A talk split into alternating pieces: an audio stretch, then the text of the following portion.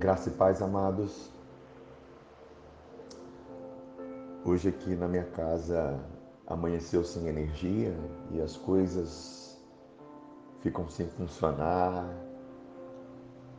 Não tem a internet, não tem Wi-Fi, os elevadores não funcionam. Então tudo tem que ser feito mecanicamente. Descer pela escada, portões eletrônicos não funcionam, então tem que ser puxado, tem que ser feito um esforço para que haja condução. É, a padaria não, não conseguiu fabricar o pão. E, e Deus comunicou muito comigo a respeito disso, e na verdade, o reino de Deus, ele não funciona sem energia a nossa vida no espírito, ela não funciona sem energia. Tudo nós precisamos de energia. E que energia é essa?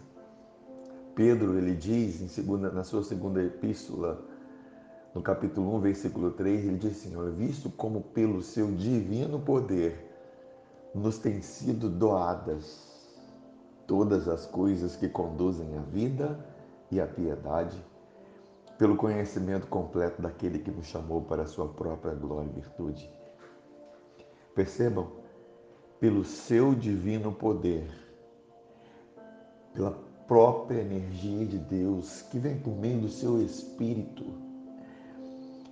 pela própria dunamis, que significa dinamite, dunamis de Deus, que nós funcionamos para viver para servir a Ele, para conduzir a nossa vida como Cristo conduziu a sua própria vida. Isso é maravilhoso e nós recebemos isso através da meditação no Evangelho, através de ouvir a palavra, porque a fé vem pelo ouvir. A Bíblia diz: vocês receberam o Espírito, esse Espírito que nos dá dunamis, que nos dá poder para viver. Como que nós recebemos? Nós recebemos ao ouvir com fé.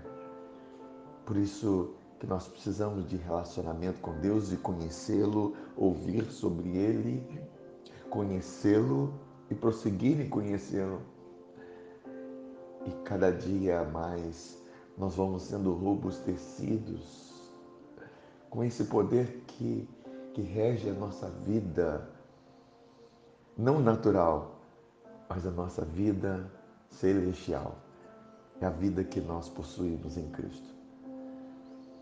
Por isso é tão importante nós estarmos conectados com Ele, orando em outras línguas, meditando na palavra, em todo o tempo, ouvindo, dia e noite. E declarando quem você é declarando as realidades de Deus, não aquilo que você vê, mas aquilo que você crê. Amém, amados, fique na paz, fique na graça do nosso Senhor Jesus.